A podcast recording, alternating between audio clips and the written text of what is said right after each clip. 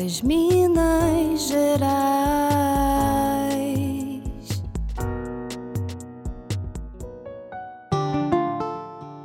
Mulheres na economia criativa.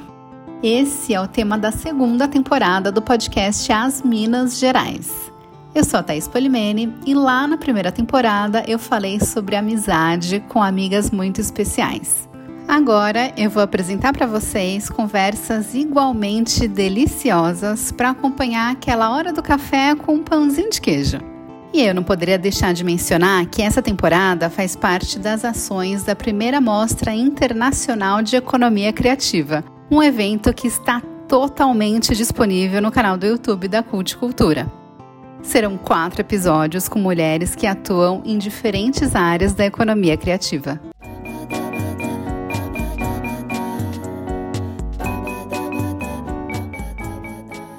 E hoje eu estou aqui com a Laura Sobral e a Jonaia de Castro, que não apenas tem um projeto inspirador, como tem o projeto inspirador. A Laura é arquiteta e urbanista e a Jonaia é artista e gestora cultural. Sejam bem-vindas. Obrigada. Olá, pessoal. Vocês foram muito bem indicadas pelo Goethe Instituto São Paulo para falar sobre um projeto que vocês fazem em parceria com eles desde 2015. Esse projeto nasceu como um guia para produtores culturais chamado Inspirador. Dá para fazer produção cultural de outro jeito. O Inspirador tem passado por transformações. Em 2020, em plena pandemia, se expandiu e a gente vai falar um pouquinho sobre tudo isso nesse bate-papo. A gente continua em plena pandemia. Eu estou gravando de casa, então possivelmente vocês vão ouvir latidos de cachorros ou ônibus passando na rua. É, então vamos começar. Primeiro, eu queria que vocês contassem um pouco sobre como foi essa aproximação com a área cultural. A Jonaia já é artista, né? Como que foi aí entrar para a área cultural logo de cara? Imagino que desde adolescente. E a Laura é arquiteta, né? Como que foi essa aproximação? Se foi pela faculdade? Conta um pouquinho para gente.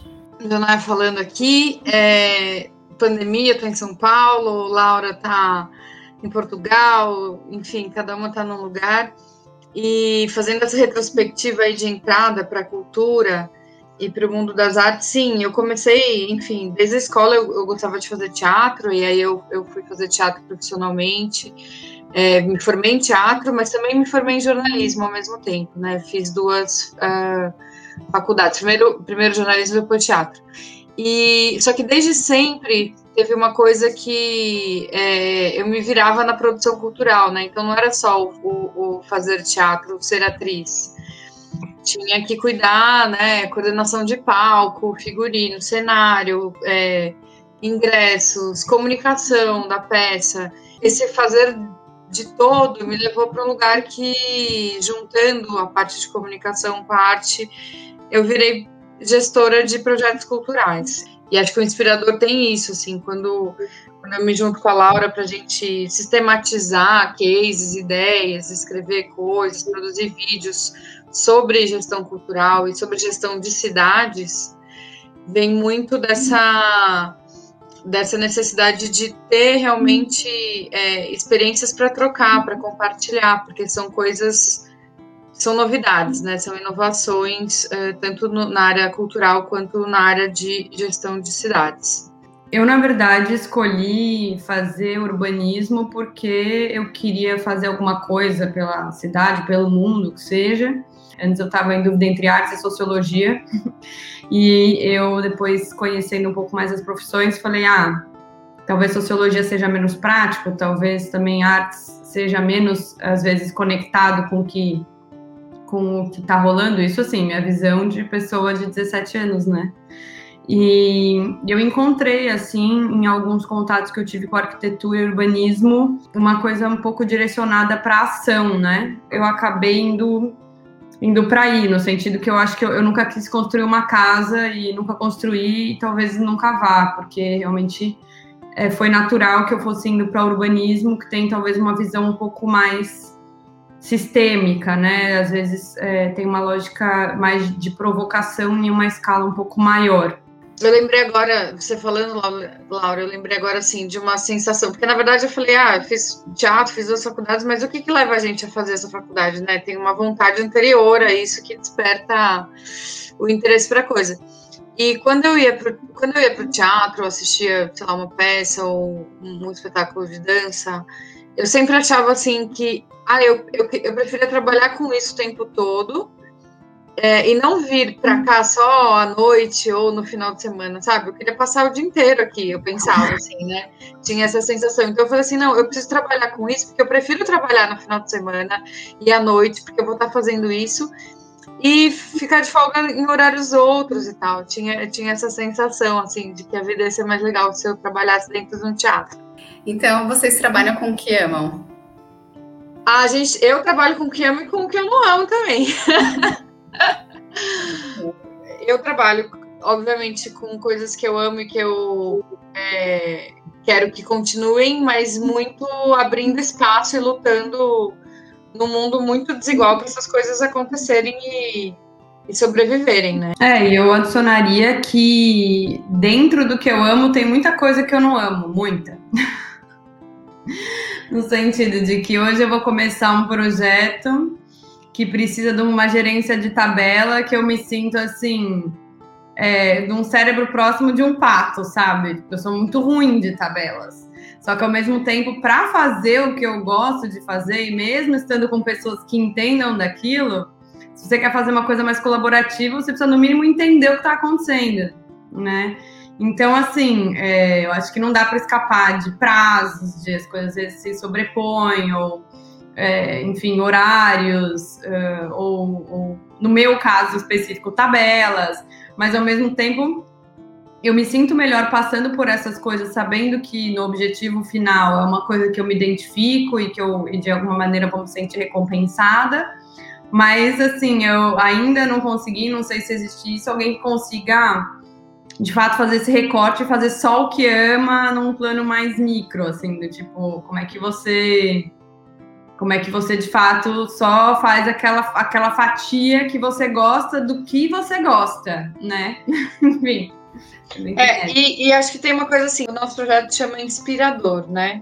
A gente pesquisa o que a gente gostaria que tivesse espalhado pelo mundo em muitas ações que fosse que inspirasse as pessoas a fazerem também, né? O projeto começa com uma pesquisa de sistematização de, de, de produção cultural que a gente fez é, em 2015. Quais são os passos para que qualquer produção cultural possa seguir e, e ter assim ideias novas? Ah, putz, não tinha pensado nisso, né? Então, como que a gente sistematiza? A gente fez nesse projeto um encontro grande, acho que tinha mais de 70 pessoas, né, Laura? Que ouvimos, coletamos ideias e aí sistematizamos essas ideias no Inspirador. Depois disso, é, vai mudando e, e recebe uma, uma possibilidade de ser uma pesquisa internacional, e aí a gente faz muito parecida, mas com cases internacionais, com, com, com experiências internacionais. Depois vai para a Alemanha, né? Faz uma experiência na Alemanha, e aí volta para ser local. Então tem esse fluxo muito interessante, porque você encontra coisas internacionais e você encontra coisas locais que servem para outros países se, se inspirarem também, né? Eu acho que a gente acredita numa cidade feita a muitas mãos, né? Seja, seja a partir da lente da cultura, seja do urbanismo, enfim, inclusive nessa mistura que a gente vive, eu acho. Então, fazer coisas juntos e articulados com outras pessoas, eu acho que tem muito a ver com essa visão que a gente entende da cultura ou da cidade, ou ambos, né, como, como, como criação e troca coletiva. Então, um, o Inspirador, desde o começo, tem esse core, tanto de articulação local, quanto de articulação que, que extrapola territórios, né? E eu sempre pensei em fazer esse tipo de coisas também, né? Então, essa, essa curiosidade de, de saber o que o outro está fazendo, sabendo que o conhecimento e a prática deles, é, dele pode é, te, te, influenciar e fazer com que você é, faça uma coisa melhor, ou saber que isso pode ser uma, uma parceria estratégica né, e complementar, eu acho que está no, no, no, nosso trabalho e também estava na proposta do Goethe, que nos, nos trouxe né, para o mesmo evento em 2015, que era uma proposta também de é, reunião de várias iniciativas é, naquele momento que lidavam um pouco com essa construção de futuro coletiva, né? Uma construção de futuro no presente coletiva. Que chama inspirador não por acaso, porque tem, né, o próprio termo boa prática já vem carregado de de informações, de coisas. Tem toda uma, uma discussão própria em torno de boas práticas e a gente achou que práticas inspiradoras faria mais sentido com o que a gente queria e como é que a gente encara essas coisas, né? Então, é, são boas práticas no sentido são melhores, são piores, não cabe muito é, essa discussão. Realmente a gente acha que pode inspirar outras pessoas e, e outros lugares é, a pensar, não necessariamente em reproduzir aquilo, mas pensar naquela direção, naquele desafio, naquela, naquele caminho que, que tomam para dar como resposta, né? Pois. Eu queria que vocês falassem um pouco sobre a ideia de trazer a sustentabilidade para gestão para a produção cultural, porque quando a gente fala em sustentabilidade, muita gente só pensa em meio ambiente, não é? Então explica um pouquinho sobre o que é sustentabilidade, como trazer isso, como vocês trouxeram isso o meio do inspirador para os gestores culturais tudo é meio ambiente, né? A gente está conectado com, com, com, todas as coisas. Então, assim, é, quando a gente fala de sustentabilidade é, no Inspirador, é, eu vou dar exemplos práticos, tá? Porque aí eu acho que fica mais concreto para quem está escutando. É, a gente começa com água, né? O Inspirador, ele, ele fala assim, água livre. Então, como é que você garante é, água livre no seu evento? Isso tem a ver com redução de uso de é, plástico, com redução de produção de resíduo, tem a ver com é, acessibilidade, porque tem gente que de repente não tem uma grana para comprar nem água, entendeu? Então, você abre um evento é, ao ar livre, você garante que tenha bebedouros é, ou você está cobrando ingresso, mas você garante que a pessoa possa beber água, enfim, é, uma, é, um, é um pensamento holístico sobre, sobre a produção cultural, né? E que reflete, na verdade, no, no pensamento holístico de mundo, né? A água deve ser livre, porque a gente precisa de água para viver. É um item muito simples que faz parte de água livre de um evento cultural, mas que no fundo a gente está falando para o mundo inteiro, né? A gente não vai. É, as empresas não vão cuidar da água, né, gente? Vamos deixar a água um direito humano. Esse pensamento sistemático de sustentabilidade é pensar assim: será que você está trazendo produtos de muito longe da onde você está fazendo seu evento? Será que você não consegue comprar ali ao redor de produtores locais? Será que você não incentiva a economia local? Será que você não reduz a emissão de carbono, diminuindo a, o transporte? É, será que você está facilitando para as pessoas chegarem de bicicleta, se elas, se elas podem chegar de bicicleta, né? Então, são, são pensamentos, assim, simples de pequenas ações, que aí quando você vê o todo daquela produção, você vê que você mudou 40 coisas. Eu acho que o, o inspirador, ele vem para sistematizar quais pequenas ações criam grandes impactos. E também eu acho que uma coisa específica sobre isso é porque é, no Goethe naquela época tinha uma equipe bastante especial, né? Tinha a Isabel, Isabel Portos, que é, é, uma pessoa que já tinha essa visão dentro da instituição. É, também não foi só uma coisa que a gente propôs de fora para dentro, foi realmente uma, um encontro de pessoas que tinha uma certa convergência no que a gente entendia que podia ser o mundo e, e, como que a cultura e a produção cultural poderiam é, contribuir para para isso. E daí também veio a Lorena, que também se, se, alinhou, né? Foi, foi, acho que, um processo de. Convergência de... filosófica, né? Não, porque foi uma, uma, uma, construção de afeto e construção coletiva e etc. Desde então, onde a gente alinhou muita coisa. Lara, você comentou da Isabel e da Lorena. E aí, eu, quando eu vi o Inspirador, né, a primeira versão, e tinha lá o nome de quatro mulheres que tinham organizado, eu achei incrível. Vocês pensaram, ah, não, vamos ter uma equipe feminina ou foi natural? Acho que foi natural, mas a gente olhou e falou, vamos manter assim para sempre, né? É, eu acho que foi natural, mas hoje em dia é bem.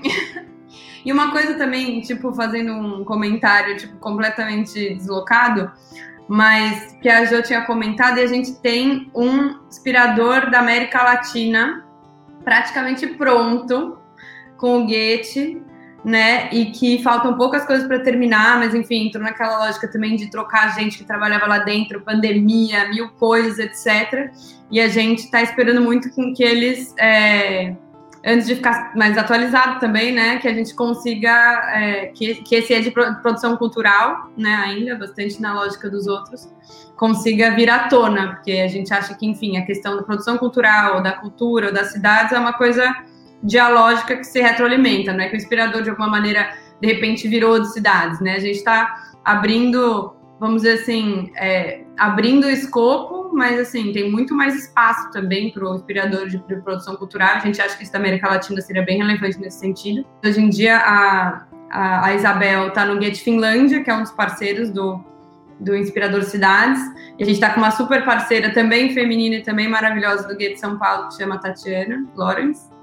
Enfim, a gente só vai adicionando mulheres maravilhosas e se espalhando cada vez pelo mundo e aumentando, né, as, as, as discussões em cima dessa mesma chave, assim. Sim, e a Karina, que, que tá também, que fez com a gente o Inspirador é, América Latina, que, enfim, deve sair é, logo é mais aí. A Karina, até fica assim, fica um recado nosso para Karina. Karina, nos ajude a terminar esse. É. Mas, mas é isso, assim, com certeza tem um, um aspecto importante de sermos em mulheres trabalhando esse projeto.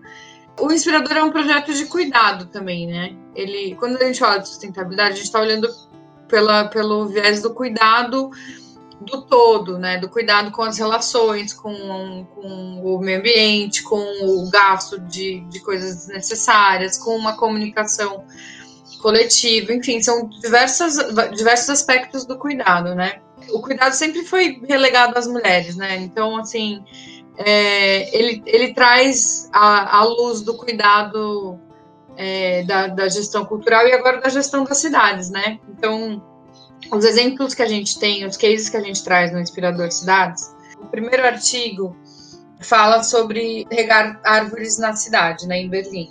Então, a gente está falando de cuidado. É, quando a gente vai para o Uruguai, a gente. Esse artigo ainda não está publicado, mas aí quem ouvir depois, quando publicar, lê. É sobre um grupo que se junta para fazer uma performance de candidatura à prefeitura de Montevidéu. Mas é uma candidatura fake, é uma candidatura de, de, de teatral, artística, para disputar o imaginário né, da turma sobre a importância do patrimônio cultural da cidade, a importância dos artistas na, na, na, na versão da cidade que você quer.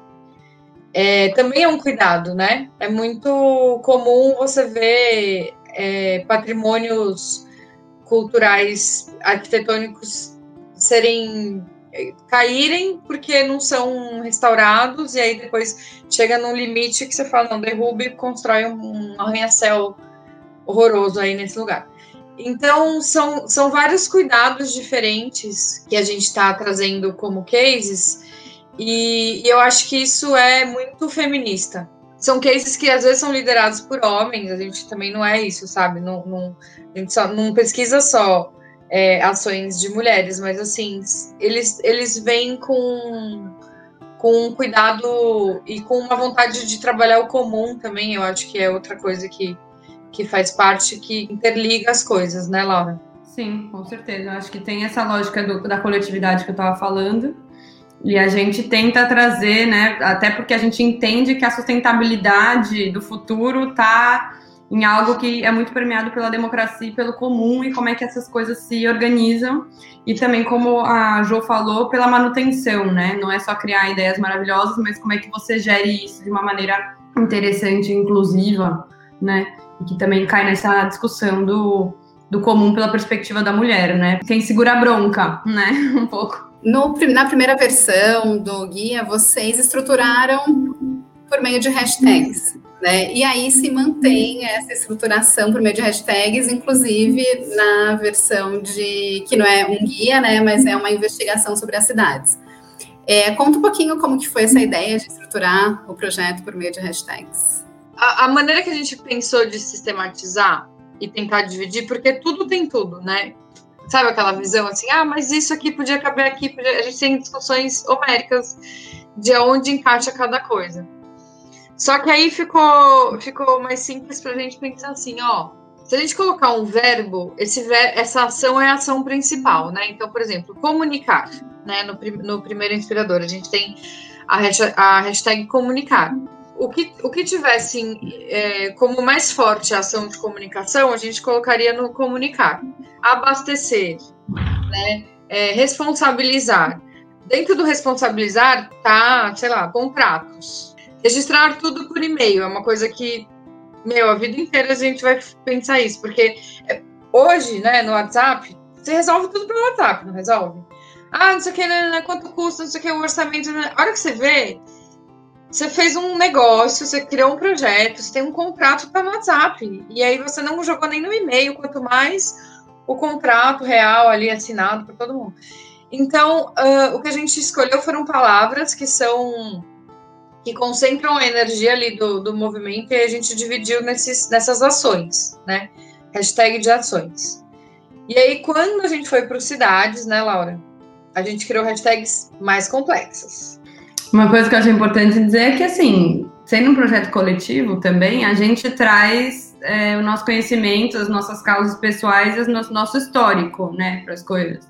E a Jonai é a ativistinha do digital, né? Então acho que a gente não, não, não escaparia dos hashtags. Hoje em dia nós vemos que, enfim, é super interessante, mas em 2015 eu lembro que foi uma coisa uma coisa que não estava tão ainda rolando, né? Tipo, identificar as coisas pelo hashtag era tipo, nossa, olha que coisa bacana, gente, que tá rolando aí.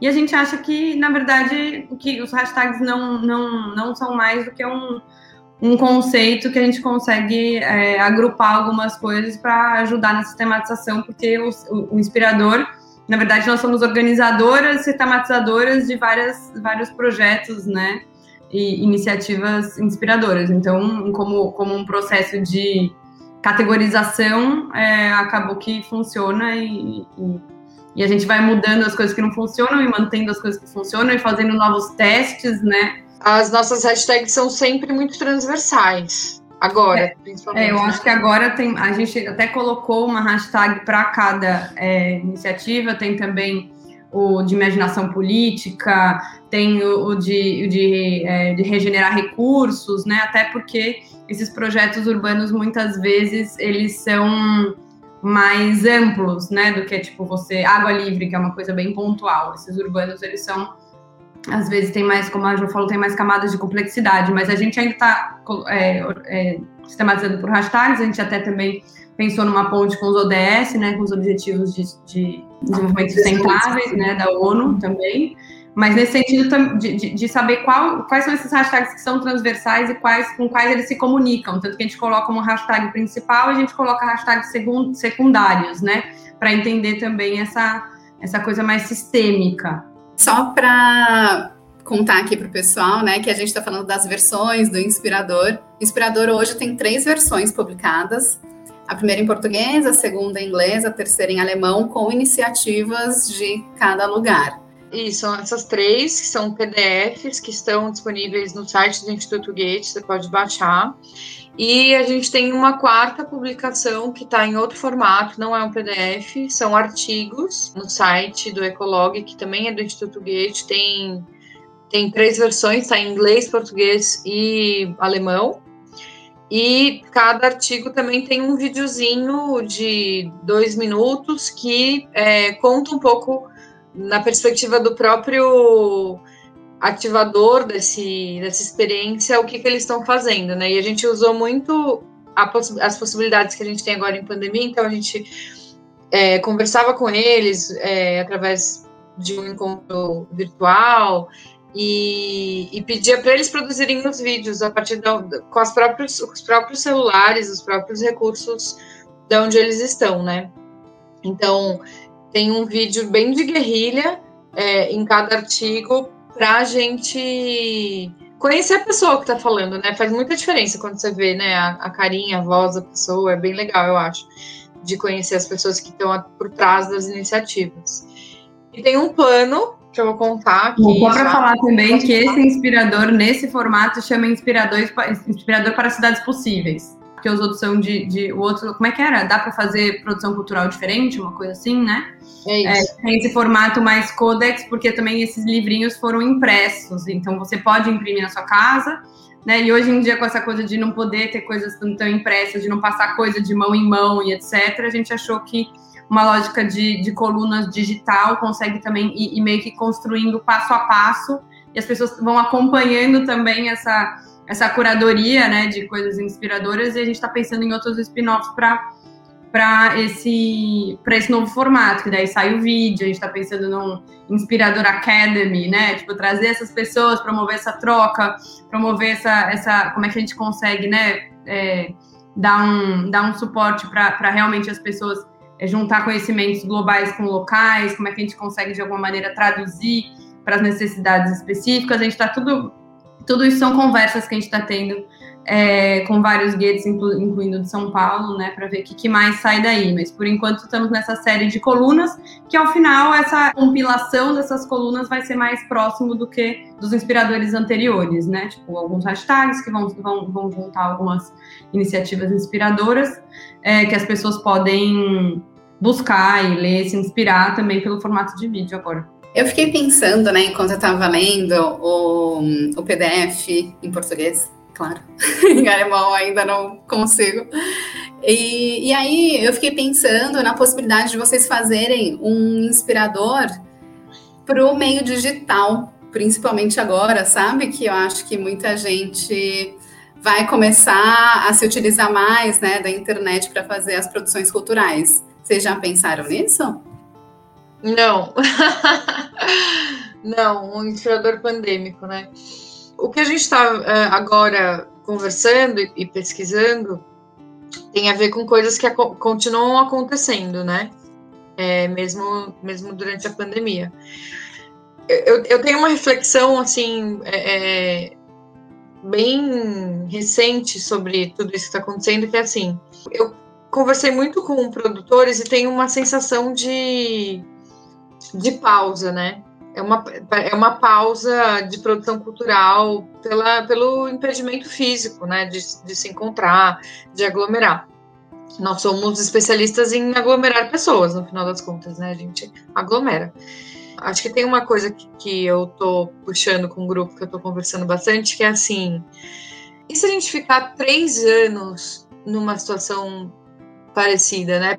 E eu acredito muito que a gente tem soluções criativas para lidar com isso o que, que, é um evento ao ar livre, onde a gente tenha uma experiência próxima do que era antes de, de, música ao vivo, por exemplo, mas que ao mesmo tempo a gente consegue garantir segurança para todo mundo, né? Dentro desse, desse mundo é, de, de distanciamento social. O universo online, a gente já percebeu né, que essa, essa superprodução de live, de vídeo, ela cansa, né? A tela tem, tem um cansaço de tela já. Eu, eu, eu gosto mais de pensar o que, que a gente pode fazer nesse meio tempo, que sejam produções em distanciamento social, mas não em isolamento, do que pesquisar muito sobre a tela, né? Porque eu acho que a tela já está sendo muito explorada, a gente já tem um cansaço de tela me interessa mais saber quais são as possibilidades de não tela em segurança. É, e é bem necessário mesmo, né? Tem um, um artigo, assim, do Krenak, o líder indígena, que ele falou amanhã não está à venda, e tem uma parte que ele comenta bem isso, assim, que tem muita gente que pausou a vida esperando voltar ao que era. Mas não vai voltar ao que era, é agora, né, que a gente está acontecendo. Pode ser que amanhã não exista. E isso me lembrou agora que a gente tinha proposto lá atrás, para o Goethe mesmo, um, um inspirador que era para eventos em espaço público. Na verdade, era como usar espaços públicos. Acho que até talvez primeiro depois do de em português, assim, a gente nem tinha passado para outra. Você lembra disso, João? Seria um bom momento para resgatar, porque eu acho que se naquele momento ele já tinha uma certa relevância, agora ele seria central e, enfim, é, comunica com o que a Jonaya está falando. É, porque não tem pausa, né? Essa, essa pausa é uma ilusão, né? A gente continua vivendo, produzindo, é, dormindo, acordando, comendo, tomando água, enfim. Então, o, o, se a aglomeração não é possível, o que, que é possível além da tela, né?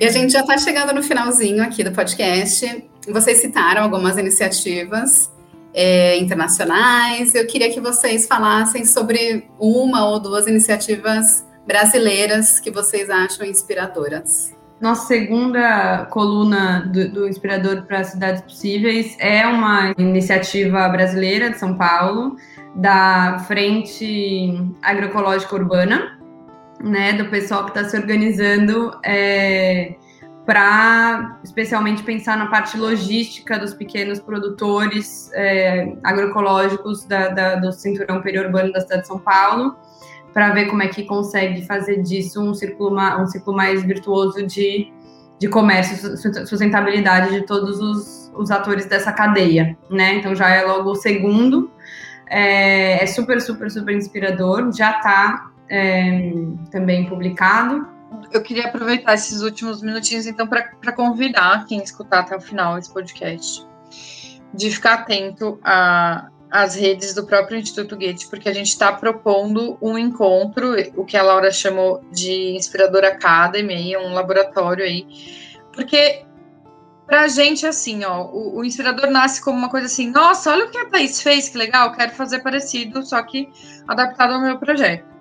Então é um compartilhamento mesmo de, dessas experiências, né? E o que a gente quer fazer agora é fazer esse encontro uh, para as pessoas trocarem uh, essas experiências e produzirem projetos aqui no Brasil ou outras pessoas de outros lugares do mundo produzirem. Então, que nem tem a frente agroecológica que pode inspirar outros projetos em outros lugares, então a gente vai trazer a conversa a partir do, dos outros cases, né? Então tem o case do Selim, que é de é, recuperar bicicletas que estão paradas e, e, e emprestar para pessoas que estão sem bicicletas. Isso agora na pandemia é super legal, né?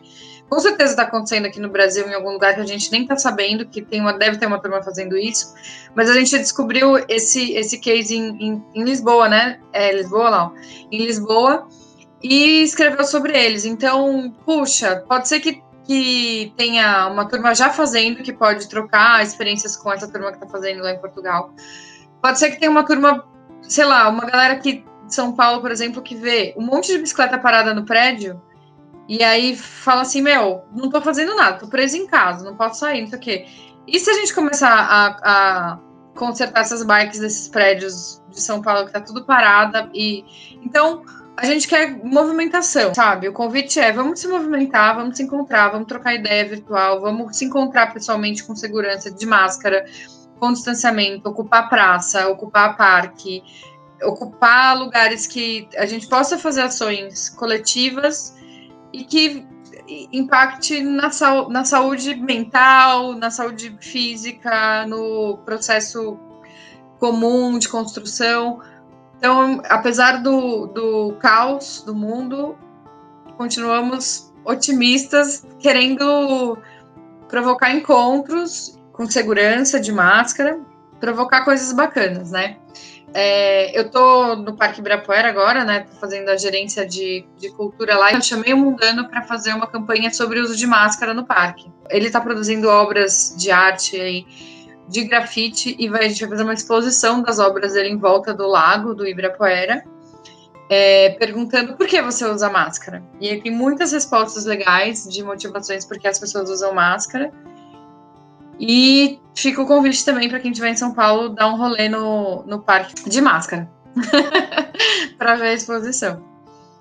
Ai, que legal, tô curiosa. Boa. Laura, pouquinho sobre seus projetos, como a Janaia falou desse projeto do Mundano, lá no Ibirapuera. Conta um pouquinho sobre eles. É, eu faço parte de, um, de uma organização é, de sociedade civil que chama Cidade Precisa de Você. E a gente faz festivais, às vezes também desse, desse ano completamente online, apoiado pela Aldir Blanc. É, dessa relação com, com a cidade também, né, esse entrecruzamento de cultura e cidade com várias atividades online, vai desde projeções, roda de conversa, coisas mais interativas, etc. Tá tudo no YouTube é, do A Cidade Precisa de Você. Tem também, dá para ver pelo Instagram, pelo, pelo Face, está tudo gravado. Espero que vocês gostem do conteúdo. Eu, nessas eu lancei meu livro, porque eu tinha lançado um livro já na Alemanha que chama Cooperation Tools for the City Co-Governance, chama Doing It Together, na verdade, é, que é sobre políticas públicas que apoiam né, o, a iniciativa, as iniciativas cidadãs de qualificação dos espaços públicos. Então, tem um grupo que quer fazer alguma coisa no espaço público para deixar ele melhor, é, o poder público pode dar suporte para isso, coisa que acontece em muito, muito poucas cidades brasileiras e muita, poucas vezes de uma maneira é, que não seja informal também, né, que seja tipo na lei, etc. Então, é, eu passei esse livro, né, eu adaptei ele para o português e ele está também online, chama Fazer Juntos, Instrumentos Cooperativos para cidade, para cidades cocriadas. É, dá para dar download online também no site da Cidade Precisa de Você. Acho que nós somos otimistas irremediáveis. Convido vocês a, então, a esperar pelo, por esse laboratório cidadão que vai ser é, essa, essa parte do, do inspirador para cidades possíveis e, e a gente vai aí, vamos ver se sai esse, esse da América Latina que a gente está esperando, vamos ver se sai esse dos espaços públicos, que eu acho que graças a você a gente lembrou dele e vai falar com o Goethe para ver se a gente consegue fazer que aconteça também. Vontade, o que não falta, a gente é do fazer, né? Então. Muito, muito obrigada, Thaís, pelo convite, por ter convidado a gente para contar um pouco do Inspirador. É muito legal conversar, porque a gente acaba elaborando o, o próprio projeto, a nossa própria ação a partir desse tipo de conversa. Valeu. Eu que adorei. Eu adorei o otimista irremediável, acho que eu também vou me incluir nisso. e então, ó, anotado aqui, a gente acompanhar o, as redes do Goethe, a gente ir no Ibirapuera com máscara e a gente entrar no YouTube do A Cidade Precisa de Você e baixar tudo que vocês falaram. Eu vou colocar os links aqui na descrição, pro, porque tem bastante conteúdo para o pessoal aproveitar aí durante essa quarentena, essa pandemia que a gente não sabe quando vai acabar, mas mas está acontecendo, né? Não vamos pausar. Obrigada, é gente. Obrigada Valeu. por viu. Valeu, beijinho. Valeu, beijo. Valeu, tchau, tchau, galera. O podcast As Minas Gerais tem produção da Cult Cultura. A trilha sonora foi feita pela Marcela Biasi e a comunicação visual pela Carol Miquelon. Essa temporada é uma ação da primeira Mostra Internacional de Economia Criativa, realizada por meio do edital PROAC Expresso Lab 40 de 2020, da Secretaria de Cultura e Economia Criativa do Estado de São Paulo, Secretaria Especial de Cultura, Ministério do Turismo, Governo Federal. Com apoio do Goethe Instituto São Paulo e do Instituto Confúcio na Unicamp.